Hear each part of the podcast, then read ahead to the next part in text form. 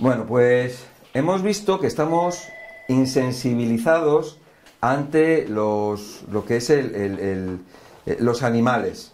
Eh, podemos mm, matar a una persona y somos criminales. Mato a tu perro o mato a tu gato y bueno, te fastidia, pero no es un crimen porque al fin y al cabo es un animal. ¿Qué más da? ¿no? Es un animal. Ahora, si yo mato a tu perro, seguramente tú vengas a mí y me des cuatro bofetadas o algo más, porque es tu perro y tú eres sensible y quieres a tu perro. Pero os habéis pe- pensa- puesto a pensar, todos los días estamos comiendo y matando terneros, pollos, etcétera, demás animales, y ahí no hay sensibilidad que valga, ahí no hay nada de sentimientos y, nada de nada, ni amor, ni cariño, ni nada. Y estos animales están indefensos, están sufriendo, sufren durante toda su vida y nadie, vamos a decir que los defiende o nadie... Bueno, esta sociedad no hay ninguna regla para ello. Hay unas reglas, sí, unas reglas generales acerca del transporte de los animales, eh, cómo van a vivir los animales, etcétera. Pero bueno, realmente yo creo que a ninguno de nosotros nos gustaría tener a un animal, una mascota, que viviera eh, eh, en las condiciones que viven los animales que sirven de alimento para los humanos, ¿no? Eh, con esto lo que quiero decir, con esa insensibilización, eh, lo que eh, eh, estamos en un punto de que, bueno, si tú te encuentras a una persona en la calle, que esa persona está tirada, somos tan insensibles que, ni sufrimos, ni sentimos, ni nada. O sea, hemos todo esto, ¿por qué es? Todo esto es debido a que nos han educado en ello. Bueno, en la alimentación hay una cosa que todos tenemos que saber, ¿no? Y en primer lugar es que el, el- ser humano es un animal que no es carnívoro, es un animal vegetariano, igual que los elefantes, etc. Ya históricamente el hombre es vegetariano, nosotros descendemos de, eh, de- los simios, tenemos el 98% de nuestro ADN es similar al de los simios, gorilas y chimpancés, para ser un poquito más eh, precisos, ¿no? Y, ellos son vegetarianos, te encuentras con estos animalitos que están sentados y están comiendo hojas y están comiendo frutas durante todo el día, pim pam, pim pam, ¿no? Eh, las, características que tiene un, un vegetariano, para, para decirlo muy rápidamente, porque realmente el seminario que estamos dando, no, bueno, no vamos a entrar en ello, quiero hablar de otras cosas, ¿no? Pero lo que nos tenemos que dar cuenta es que un carnívoro eh, come la carne directamente, o sea, mata. El carnívoro es carnívoro porque mata a la presa y se come a la presa con su sangre, etcétera, ¿no? Nosotros los humanos no. El, carroñero va después y se come a los restos que quedan. Nosotros nos comemos los restos, pero nos comemos los restos, pero hay que mm, calentarlos y hay que adobarlos o aliñarlos para que estén más blandos y que cambiarles el sabor.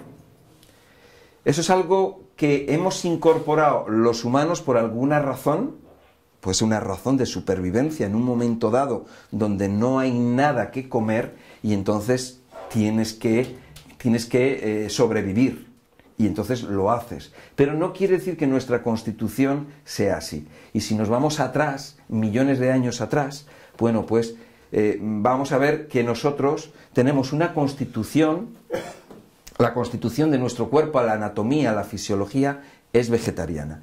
El carnívoro tiene, eh, tiene garras para matar, para enganchar a la, a la presa y con esas garras matarla. La puede matar. Luego, bueno, utiliza también los colmillos. Sería algo parecido. Un colmillo, una garra, son unas uñas largas, son muy potentes, una fuerza muy potente que lo que va a hacer es enganchar al animal, lo puede matar o, mm, y descuartizar. Eh, aquí tenemos, por ejemplo, el caso de eh, águilas, halcones, que tienen unas grandes garras muy potentes para, eh, para ello. ¿no? Luego tienen el pico. Eh, el, carnívoro lo que hace es que, eh, como digo, mata a la presa directamente y según está la presa, está viva, se la está comiendo. Pero no la está masticando. El carnívoro no mastica, el carnívoro arranca un trozo del tejido del animal y se lo traga directamente. ¿Tiene una boca muy grande? Nosotros no. Nosotros tenemos una boca pequeña y nosotros no podemos hacer eso. No podemos desgarrar el tejido del animal, no lo podemos desgarrar. Tenemos que masticarlo, hacerlo más pequeño para que pase a través del esófago al estómago. El carnívoro no. El carnívoro coge el, tejido del animal, la carne, y se la va a tragar directamente y va a llegar a su estómago directamente. El trozo entero. Y tiene un estómago tan potente con unos ácidos tan fuertes, tan ácidos, que lo va a deshacer muy rápidamente. Luego tiene un intestino muy corto y a través de ese intestino corto va a hacer la digestión y va a eliminar los residuos o excrementos muy rápidamente, en cuestión de muy pocas horas. En cuestión de dos horas, tres horas, va a eliminar los residuos. Hace la digestión muy rápida y elimina rápidamente las sustancias de desecho. Sin embargo, los animales vegetarianos, hay unos que son herbívoros y otros vegetarianos. Por ejemplo, tú vas a ver a un gorila, que el gorila puede estar comiendo frutos, puede estar comiendo hojas. Herbívoro significa que come hierba, sería la vaca, por ejemplo, o el caballo, ¿no? Aunque también nos encontramos a caballos y vacas que también comen frutos en el campo. Pero bueno, estaría dentro de lo que son herbívoros porque comen hierba. Sin embargo, tú un gorila o otros animales no comen hierba, comen frutos de los árboles o comen raíces, etcétera, etcétera. Bueno, ellos serían vegetarianos. Bueno, están dentro del mundo, este mundo de los alimentos de origen vegetal, vamos a llamarlo. Ahí estamos nosotros. Nosotros tenemos una constitución vegetariana. El que nosotros comamos, comamos carne, o comamos eh, en filetes, o de la manera que queramos, o en hamburguesas, o en salchichas, eso es, una, eso es otra cosa. Eso es Em, eso ya es una cuestión ya de, mm, vamos a llamarlo, avance o avance cultural o, retraso cultural, también lo podríamos decir, ¿no? ¿Por qué? Porque mira, las salchichas y las hamburguesas, las hamburguesas, por ejemplo, aquí en España no se utilizaban hasta hace prácticamente 40 años que empezaron las hamburguesas. Yo siempre lo que comía me hacía mi madre era el famoso filete ruso. Luego ya cuando vinieron las hamburguesas y las probé, dije, anda, qué bien, pero el filete ruso de mi madre está más rico. Es otra cosa, es diferente. Bueno, eso es la cultura de las hamburguesas, que viene de Estados Unidos o de Alemania. Hamburguesa, la hamburguesa de, de Hamburgo, tal, bueno, de donde venga. Pero te quiero decir que hace 50 años, 60 años, 80 años no existían las hamburguesas. Eso no existía. Son alimentos modernos, son preparaciones modernas de hoy en día que, bueno, ya está, creo que algo demostrado de que no son muy buenas, ¿no? El hombre se acostumbra a unos determinados mm, productos eh, para comer Digo para comer porque alimenticio, pues no sé hasta qué punto es alimenticio, pero son, bueno, son alimentos, está considerados alimentos, ¿no? Pero no son unos alimentos de buena calidad. Ya hemos oído hablar de que son alimentos basura. ¿De acuerdo? Bueno, el caso, lo que quiero decir con esto es que eh, hamburguesas no se comían hace 100 años. O sea, lo que es la hamburguesa, lo que conocemos. Ketchup el ketchup no, existía hace, yo creo que 100 años, a lo mejor existía alguien que, lo hizo, y, pero no existía. Hay muchas cosas que no existían hace 50 años, o 60 años, 80 años, o 100 años, ¿eh? y se han convertido como algo como, que si, como si llevara con nosotros desde hace miles o millones de años. Y hay refrescos cantidad de refrescos, de cantidad de sabores y de colores que llevan con nosotros muy poco tiempo. Y hace 100 años o 120 años no existían. Sin embargo, ahora somos esclavos de todos estos productos que nos han impuesto a través de los medios de comunicación, la publicidad, y parece como que es algo que es normal, natural y que es de toda la vida. Y como lo toma todo el mundo, pues ya pensamos que es bueno. Como lo toman todo el mundo, pues es bueno. Pero no es así. Y de hecho, se habla, hay mucha controversia y, bueno, está claro de que mm, no es bueno. Yo, por ejemplo, yo veo, por ejemplo, el agua. Tú tienes agua, agua de un manantial, por ejemplo, por no decir el agua del grifo, porque a lo mejor lleva más cloro, más flúor o lo que sea. Tú tienes el agua, y el agua es la bebida por excelencia, es la bebida. Otra bebida, ¿qué bebida hay que no sea el agua? Pero tú ahora te vas a la calle y vas a ver bebidas de todo tipo, y va a ser incluso difícil encontrar el agua. Bueno, vas a encontrar agua, vas a encontrar botellas de agua. Pero tú te vas, tú te vas a estas máquinas expendedoras, hombre, siempre van a tener agua porque siempre hay personas que consumen agua, está claro. Pero tú las vas a ver que están llenas de refrescos de colores y de sabores diferentes. Y tú vas a ver a los chavales, generalmente los chavales van a consumir y van a coger su moneda y van a sacar su bebida, su refresco, pero no van a coger agua. Y digo en general, digo la mayoría. A lo mejor hay otras personas, personas adultas, que bebemos más agua que refrescos. Pero a nivel gente joven, no se bebe agua. Lo que digo, agua, agua, agua. Sino esos refrescos que llevan agua. Estos refrescos que llevan, llevan agua como base y el resto son productos que no son naturales. Son productos eh, que le van a dar un color, le van a dar un sabor, le van a dar unas características a ese refresco que es atractivo para el chico y el niño lo va a comprar. Pero no es un producto que sea de calidad para el organismo de esa persona. Es un producto que no es de calidad. Sin embargo, se están imponiendo, imponiendo, imponiendo y la producción, la fabricación de estos refrescos es enorme, es brutal la cantidad de, refrescos de estas bebidas que se venden en el planeta. Es impresionante. Se debe de beber, pues a lo mejor casi, podríamos decir que casi más que agua. Porque tú te vas eh, por la noche o por el día, tú te vas a un colegio o te vas a un donde sea y tú vas a ver que la gente está consumiendo estos productos, estos refrescos luego lo mezclarán con otras cosas o lo que sea. Pero la base son estos refrescos. Bien, esto es para que veamos cómo algo, algo que no es mm, auténtico, algo que no es de verdad, algo que no es bueno, está en esta sociedad como si fuera algo fuera de serie y algo que sería buenísimo. Si nosotros analizamos el producto, si lo analizamos vamos a ver que no tiene unas características eh, positivas para nuestro organismo, sin embargo se consumen una barbaridad.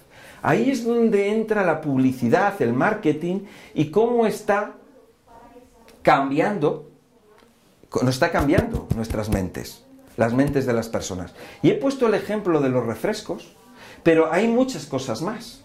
Lo he puesto porque es muy evidente lo de los refrescos, pero hay muchísimos productos que bebemos y que comemos y que, respiramos y que, que respiramos.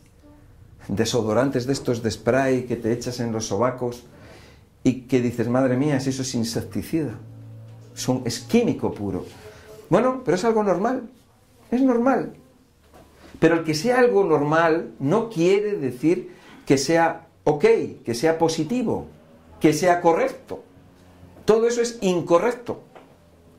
¿Cuál es el problema? El problema lo tenemos nosotros, lo tenemos las personas, porque al fin y al cabo, los que consumimos, los que hemos caído en esta trampa, en este engaño, somos nosotros y nosotros somos los perjudicados.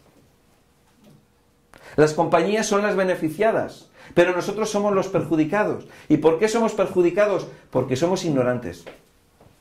Porque somos irresponsables. Porque queremos ser ignorantes. Queremos ser irresponsables. Fijaros en eso, queremos que nos lo den hecho, queremos que otros piensen por nosotros, pero es que ni siquiera se nos ocurre mirar a ver de qué está compuesto, de qué está hecho eso. Y cuando ves ahí tiene un conservante que tiene la E227 y el E400 no sé qué. No nos nadie ni nos informa, nadie nos informa, nadie nos dice y nosotros ni nos preocupamos de averiguarlo. Cuando alguien se preocupa de averiguarlo, como yo, pues yo intento pues explicarlo y comunicarlo a las personas para que para que abran, para que abráis los ojos. Porque en todo es así. y luego están los problemas de salud. Y los problemas de salud vienen por estas cosas. Y luego tenemos un problema de salud y queremos tomar que nos den una pastillita y que se solucione el problema de salud. El problema de salud no se soluciona con una pastillita. El problema de salud eh, es mucho, es, es, otra historia, es otra cosa. O sea, es cambiar nuestra forma de actuar en la vida. Es, que es complicado, ¿no? Por, para eso debemos de saber. Y esa es, esa es mi obligación, quizás, o mi deber, el enseñar a las personas eh, estas cosas para que tomemos conciencia y nos demos cuenta y digamos, ahí va, pues es verdad, pues tengo que hacer algo, me voy a preocupar más. Porque como no sabemos nada, como no tenemos ni idea de nada, pues luego decimos, ahí va, ¿y de dónde vienen estos problemas de salud? ¿Y el cáncer de dónde viene? ¿Ah? ¿Vendrá de Venus? ¿Vendrá de Marte? ¿De dónde vendrá? Uy, ¿cuánta gente tiene cáncer? Claro, pues ahí es donde está, donde está el punto. El punto está en el conocimiento. Porque si tú cuando tú te das cuenta realmente, cuando yo voy a un supermercado, a una gran superficie y entro y veo todo el panorama de miles y miles de productos procesados, digo, madre mía de mi vida, madre mía. Y veo a tanta gente allí comprando y digo, la gente no sabemos, no tenemos ni idea de lo que estamos metiendo en nuestro cuerpo. Y la gente no sabemos de dónde vienen las enfermedades. Y luego me encuentro con alguien que dice, tengo dolor de cabeza, voy a tomarme una pastilla para el dolor de cabeza.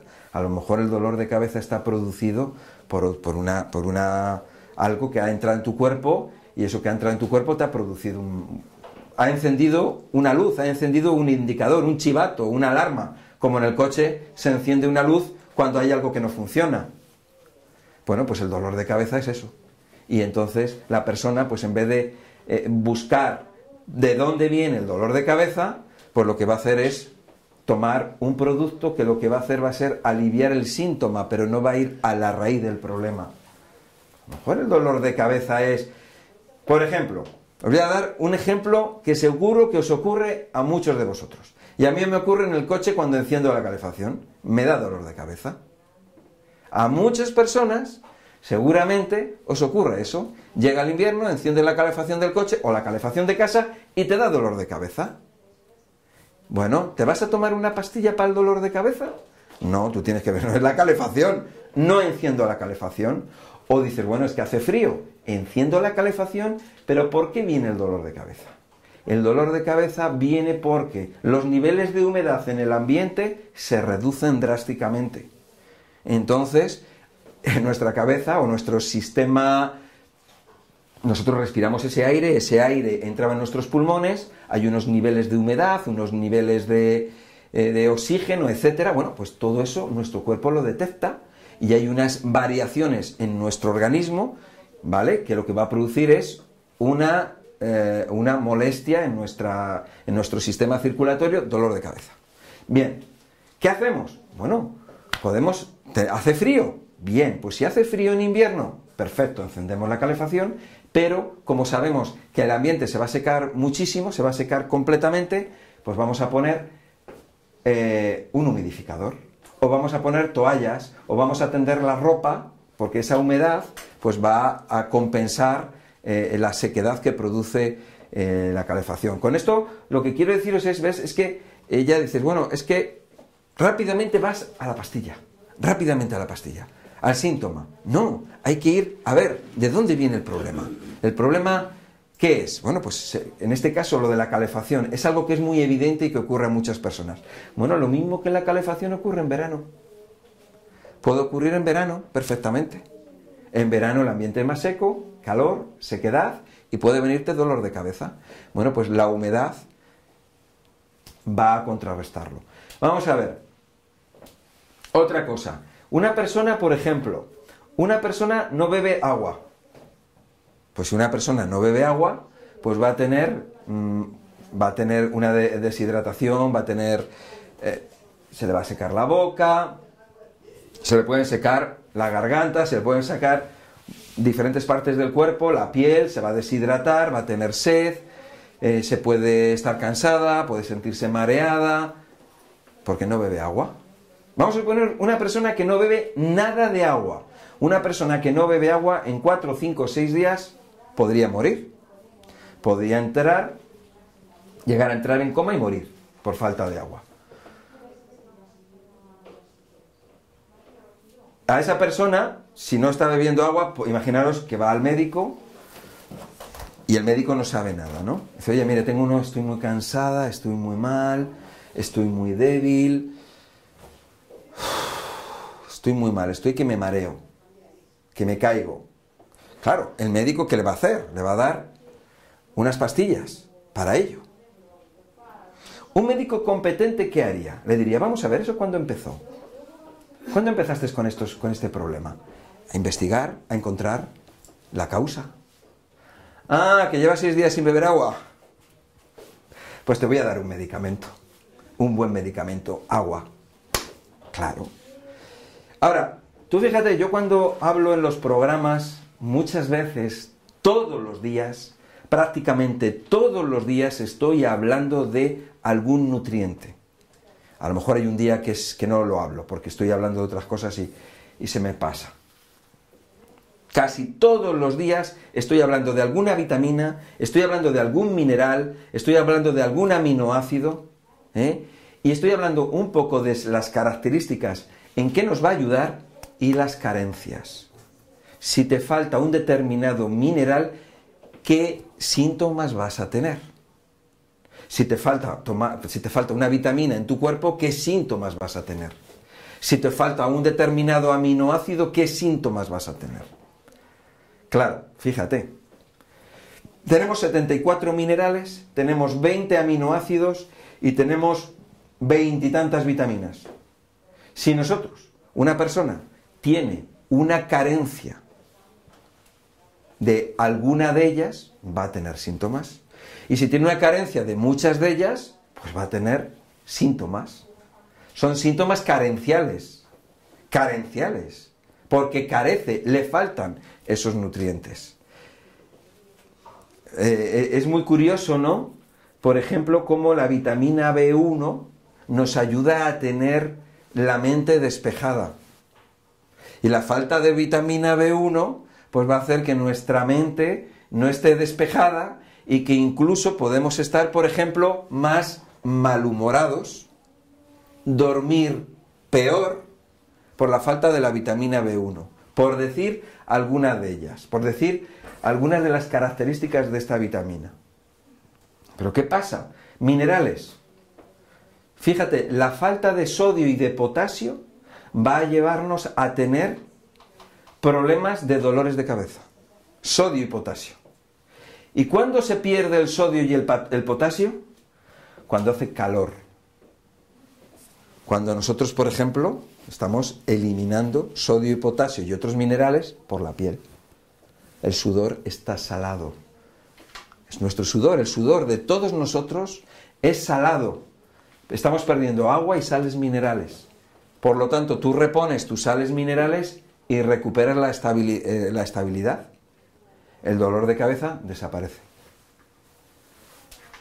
Cosas como esa, dolores de cabeza. Yo he estado con personas con dolor de cabeza de toda la vida con dolor de cabeza. Y he cogido a esa persona y le he dicho, espera un momento, vamos a probar una cosa. Tómate agua con sal del Himalaya. Te voy a darme un vaso de agua con media cucharadita de sal del Himalaya. Se la ha bebido y se le ha quitado el dolor de cabeza. Dice la persona, claro, asombrada, ¿no? O sea, hay muchos detalles. Claro, esa persona con dolor de cabeza toda la vida ha estado tomando pastillas para el dolor de cabeza toda la vida. No ha, nunca ha dado con la raíz del problema, con lo que le causaba el dolor de cabeza. Ella siempre estaba tomando algo para el síntoma, el síntoma. Como si tú ahora mismo, tú estás trabajando en un sitio donde se te clavan espinas y te tomas una pastilla para el dolor de la espina que se te clava. Pues lo que tendrás que hacer será clavarte desclavarte la espina, por ejemplo. Es un ejemplo. Entonces el señor que le falta agua, que no ha, estado seis días sin beber agua y está muy mal, muy mal, muy mal, ¿qué medicamento le vamos a dar? Agua.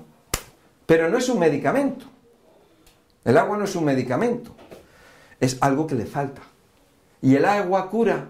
El agua salva vidas. Podríamos decir que no. Es la falta del agua es lo que le mata.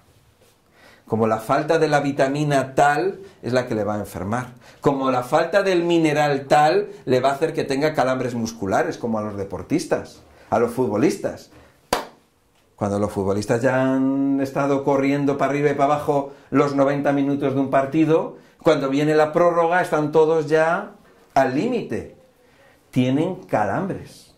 Los calambres que son falta de minerales. ¿Qué medicamento le vamos a dar a un, a un deportista, a un futbolista? ¿Qué medicamento? Nada, hay que darle eso que le falta. Los minerales. Nada más. ¿Los minerales curan? No. Lo que enferma es la falta de minerales, o la falta de vitaminas, o la falta de aminoácidos, o la falta de grasas, o la falta de hidratos de carbono, o lo que sea. ¿Eh?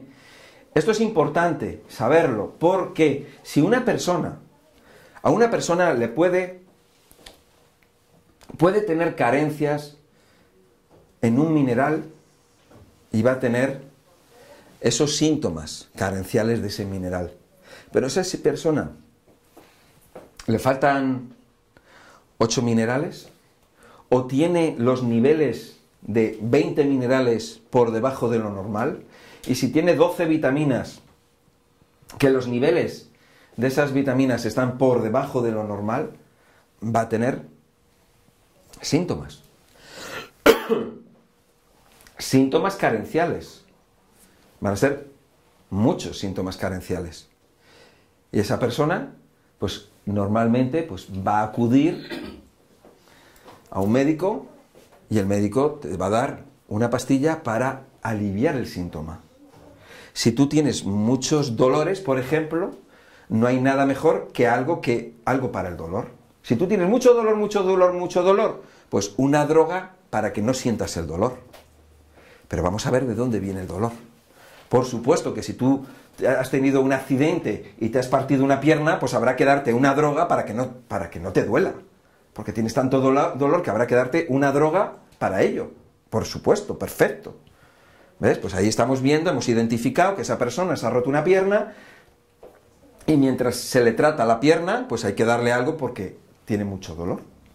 Pero si esa persona no se sabe lo que tiene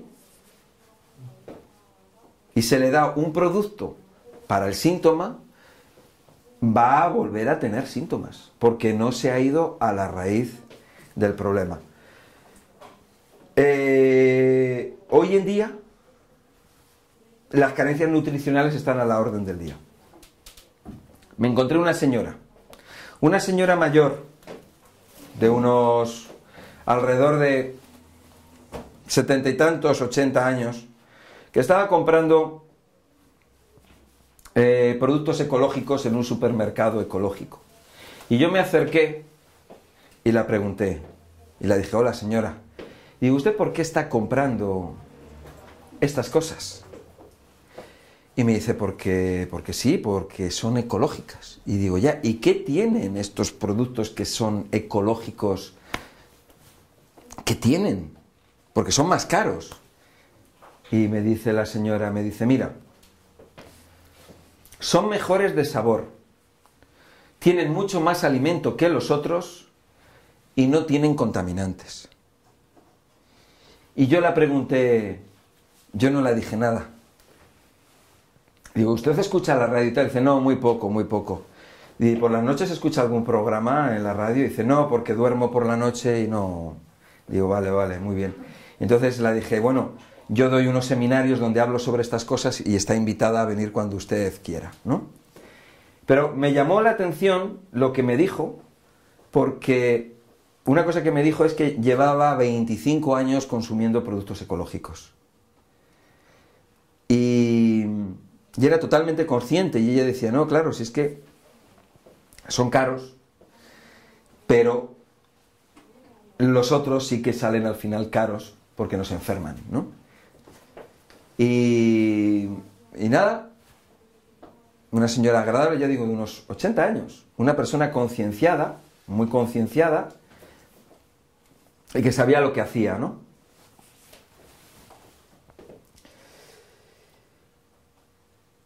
Cuando vamos a la calle, cuando yo veo, veo a las personas en la calle, lo que estoy viendo es pues esa desinformación que tienen las personas que no saben lo que están comiendo ni lo que están bebiendo y tampoco saben que más tarde, más temprano, se van a enfermar y tampoco van a saber de dónde viene, de dónde viene el problema de su salud. Y no lo, no lo va a asociar a lo que ha comido o lo que ha bebido en el pasado. No lo va a asociar. Simplemente es una enfermedad, es algo que viene así, que viene de... que aparece. Algo que aparece. Y, y realmente es algo que se va a producir con el paso del tiempo, día a día, día a día, sin que nosotros nos demos cuenta. De hecho, los niños recién nacidos, hoy en día, su, son, es analizada su sangre y se detectan mm, muchos tóxicos en su sangre. Mm, precisamente los niños españoles parece ser que son de los niños con más tóxicos en la sangre comparados con otros niños de otros países.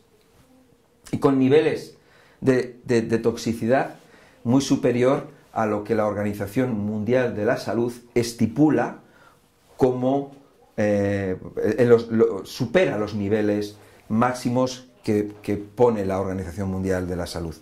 Eso es porque ya viene desde la madre, ya desde la propia madre, ya llega esa toxicidad que entra, que le llega al bebé y que ese bebé, cuando llega al mundo, bueno, ya está en el vientre de la madre, ya está en el mundo, pero cuando la madre pues da a luz, pues ese niño ya lleva pues todo aquello que la madre pues le ha transmitido. Así que lo que tenemos que hacer es tener bien cuidado con todos estos productos, con estas toxinas, porque esas son las que nos enferman. Mira, voy a... Bueno, pues ahora vamos a ver un poco lo que es el camino que lleva una, mmm, un nutriente, desde que entra por la boca hasta que llega a la célula. En el momento en que tú tomas, por ejemplo, un poquito de limón, el limón contiene diferentes nutrientes. Entre esos nutrientes nos vamos a encontrar, por ejemplo, la vitamina C. Cuando tú tomas vitamina C, cuando tú tomas esa gotita de limón o ese poquito de limón que entra en tu boca, se va a mezclar con la saliva, va a pasar al estómago y del estómago va al intestino y en el intestino va a ser absorbido en las paredes intestinales, va a pasar a la sangre, de la sangre va al hígado y del hígado esa vitamina C se va a repartir a través de la sangre y va a llegar a las células. La vitamina C es un antioxidante. Por lo tanto, como antioxidante, lo que nos va a ayudar es, nos va a proteger contra el, vamos a llamarlo, el envejecimiento prematuro de las células el envejecimiento. Los antioxidantes son anti-envejecimiento. ¿Vale? Pero aquí estamos hablando a nivel celular. Nuestro cuerpo, al fin y al cabo, está lleno de células. Por lo tanto, los antioxidantes nos van a ayudar a envejecer más lentamente o con mejor calidad. ¿eh? Vale, entonces tenemos esa vitamina C. Vamos a entrar ahora con otra sustancia, por ejemplo, un mineral y vamos a llamarle a ese mineral, por ejemplo, potasio. Igualmente, ese potasio entra por nuestra boca, se mezcla con la saliva, pasa por el esófago, estómago, probablemente en el estómago ya se absorbe, probablemente, al igual que la vitamina C. Es poca cantidad, es poca cosa, eh, ya se absorbe, pasa a la sangre y de la sangre va a pasar, va a pasar normalmente, pasa por el hígado y del hígado se va a repartir a las células de nuestro cuerpo. Las células van a coger esos nutrientes y los van a utilizar. Bueno, vamos a suponer que eh, en vez de vitamina C o en vez de potasio, vamos a suponer que eso es ahora, por ejemplo, grasa. Vamos a suponer que es aceite. Vamos a suponer que es un aceite de girasol, de primera presión en frío, que también es un antioxidante. Lo vamos a beber y cuando ese, ese, poquito de aceite eh, llega a nuestro intestino, en el intestino se va a absorber y del intestino no va a pasar a la sangre, sino que va a pasar a otro conducto que es auxiliar del sistema circulatorio, que es el sistema linfático. Va a pasar al sistema linfático y del sistema linfático no va a pasar por el hígado, sino que va a ir directamente al corazón, en el corazón se bombea, pasa a los pulmones, vuelve al corazón y se reparte por nuestro cuerpo, ese aceite o esa grasa. Se reparte a las células de nuestro organismo. Bueno, vamos a suponer ahora que lo que vamos a introducir en nuestro cuerpo no es un nutriente. Vamos a suponer que es, bueno, por ejemplo, el oxígeno, aunque el oxígeno, también es otro nutriente. Va a pasar lo mismo. Lo que pasa es que el oxígeno, en vez de pasar vía aparato digestivo, va por, por los pulmones. Por los pulmones pasa a la sangre, a los glóbulos rojos y, bueno, pues se va a repartir por las células de nuestro cuerpo. Total que a la célula le va a llegar la vitamina C, le va a llegar el potasio, le llega el aceite y le llega el oxígeno. Divinamente. Fenomenal. Esta célula está funcionando, está haciendo su trabajo, porque está recibiendo un aporte de, de, unos nutrientes que son necesarios para ella. Bueno, vamos a introducir aquí, por ejemplo, una sustancia mm, tóxica. Esa sustancia tóxica la vamos a llamar alcohol. El alcohol entra por la boca, se mezcla con la saliva, llega al estómago y en el estómago ya se ha absorbido, pasa a la sangre, de la sangre pasa al hígado y del hígado se reparte por el organismo y va a llegar a la célula. Y aquí tenemos una célula que está borracha. Eso es la borrachera. Cuando una persona está embriagada, cuando una persona bebe alcohol, lo que va a producir es que esa sustancia tóxica, que es el alcohol, lo que va a hacer es que va a afectar a esa célula y va a estar borracha. Esta célula que está eh, con el alcohol dentro de ella, el alcohol es un producto que ella no puede rechazar, ella no sabe de rechazar, ella lo único que está ahí, a lo que le llegue, bueno, pues va a estar afectada sus funciones. Y esa y va a estar eh, mareada, esa célula y si tiene que desarrollar un determinado trabajo, no lo va a poder realizar bien, porque está alterada. ¿Esta célula de dónde es? De donde quieras. ¿Es una célula sanguínea? ¿O es una célula ósea? ¿O es una célula muscular? ¿O una célula de lo que quieras del cerebro? ¿De los ojos? Da igual. El sistema circulatorio la sangre llega a todas partes. Gracias a ese sistema circulatorio tan maravilloso que tenemos, podemos conseguir que la vitamina C, el potasio, el aceite y el oxígeno llegue a todas las partes de nuestro cuerpo. Porque si no llega el oxígeno a una célula que está en la punta del dedo, en la punta de la nariz o en la punta del pie, esa célula se va a morir lo cual demuestra que el sistema circulatorio funciona porque está llegando oxígeno a través de la sangre. la vitamina C, potasio, aceite y el alcohol. El alcohol también llega. El alcohol, bueno, cuando tú llega el oxígeno a las células, no te das mucha cuenta. Ahora, si te tapan la nariz y la boca o te metes debajo del agua, sí que te vas a dar cuenta de que te está faltando oxígeno. Pero si te falta vitamina C o, o potasio o aceite, que es las que hemos puesto de ejemplo, a lo mejor no notas nada. O sea, aparentemente no es como meter la cabeza en el agua, que sí lo notas.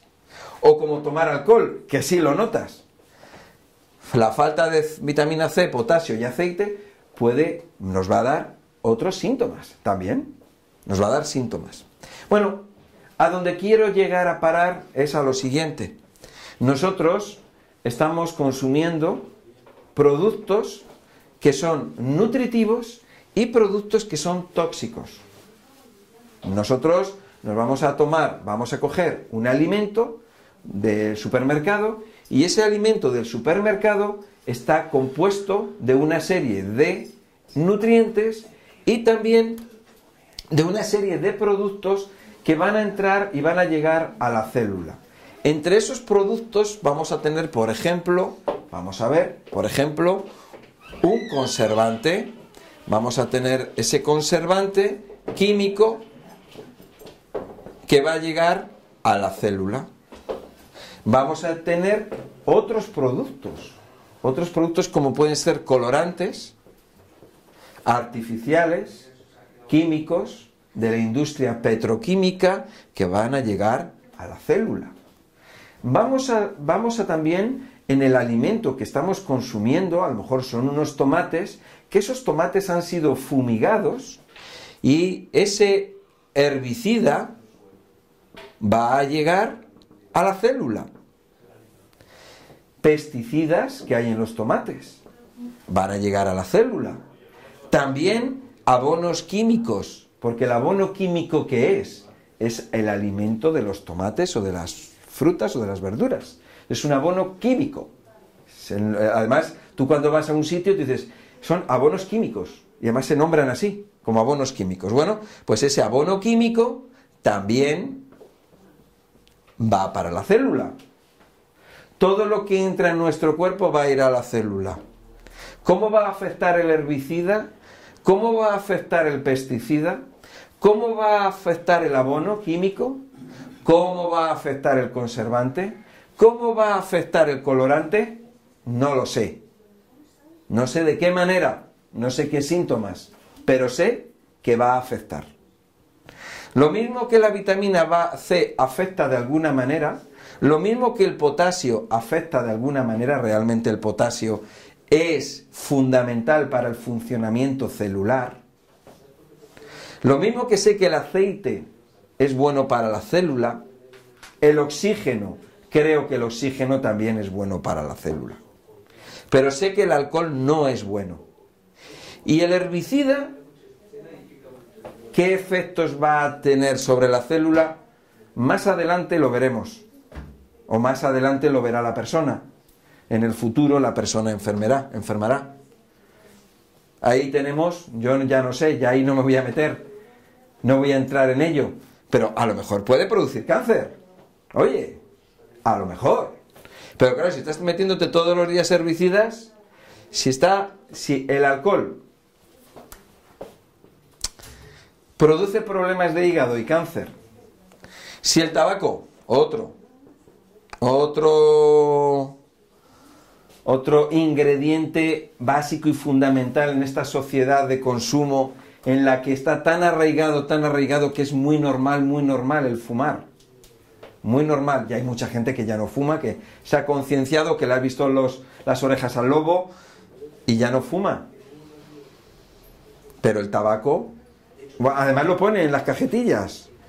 Pone que, que no es bueno. Bueno, pues el tabaco, parece ser, según pone en las cajetillas, pone produce cáncer que eso yo no me lo invento. Pone produce cáncer, ¿no? Si el tabaco produce cáncer y el alcohol parece ser que también, los herbicidas parece ser que hay un herbicida que se utilizó en Vietnam, que es el agente naranja, que está demostrado que ha producido cáncer, no en Vietnam, por supuesto que en Vietnam, a los soldados americanos, soldados americanos que se les roció con el agente naranja, que estaban, fueron, estaban expuestos y desarrollaron cáncer por ese herbicida. Herbicida que se ha eh, utilizado en la agricultura en todo el mundo. ¿Eh? No solamente en Vietnam, sino en todo el mundo. ¿Eh? Buen negocio. Está demostrado que produce cáncer. No lo digo yo, lo dicen los soldados americanos, que eran los buenos de la película. Bueno, pesticidas, no sé, pero también algo harán abonos químicos, colorantes, conservantes. Hay muchas más cosas, ¿eh? No he querido contar más, porque esto simplemente es un poco para que sirva de ejemplo. Para que luego nos preguntemos, oye, ¿y de dónde vienen estas enfermedades? ¿De dónde vienen estos problemas renales? ¿De dónde vienen estos problemas de hígado? ¿De dónde vienen estos problemas, estas situaciones, estas, estos problemas de salud? Bueno, pues aquí es un poco para que veamos que nuestras células, nuestras células están indefensas y que a ellas va a llegar cualquier tipo de sustancia. Y si esa sustancia es buena, pues bienvenida. Y si es mala, pues la célula tampoco sabe y no la puede dar la bienvenida. Entra en la célula. Esto es lógica pura. Esto no es...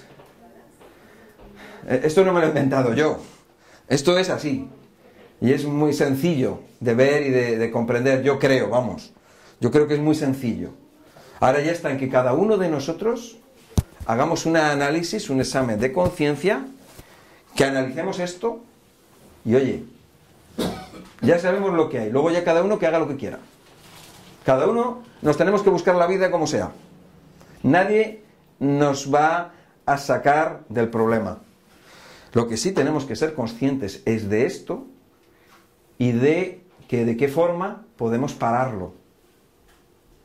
Y el que no quiera, el que quiera beber alcohol, que beba todo el alcohol que quiera. El que quiera fumar, si se quiere fumar tres cajetillas al día, que se la fume.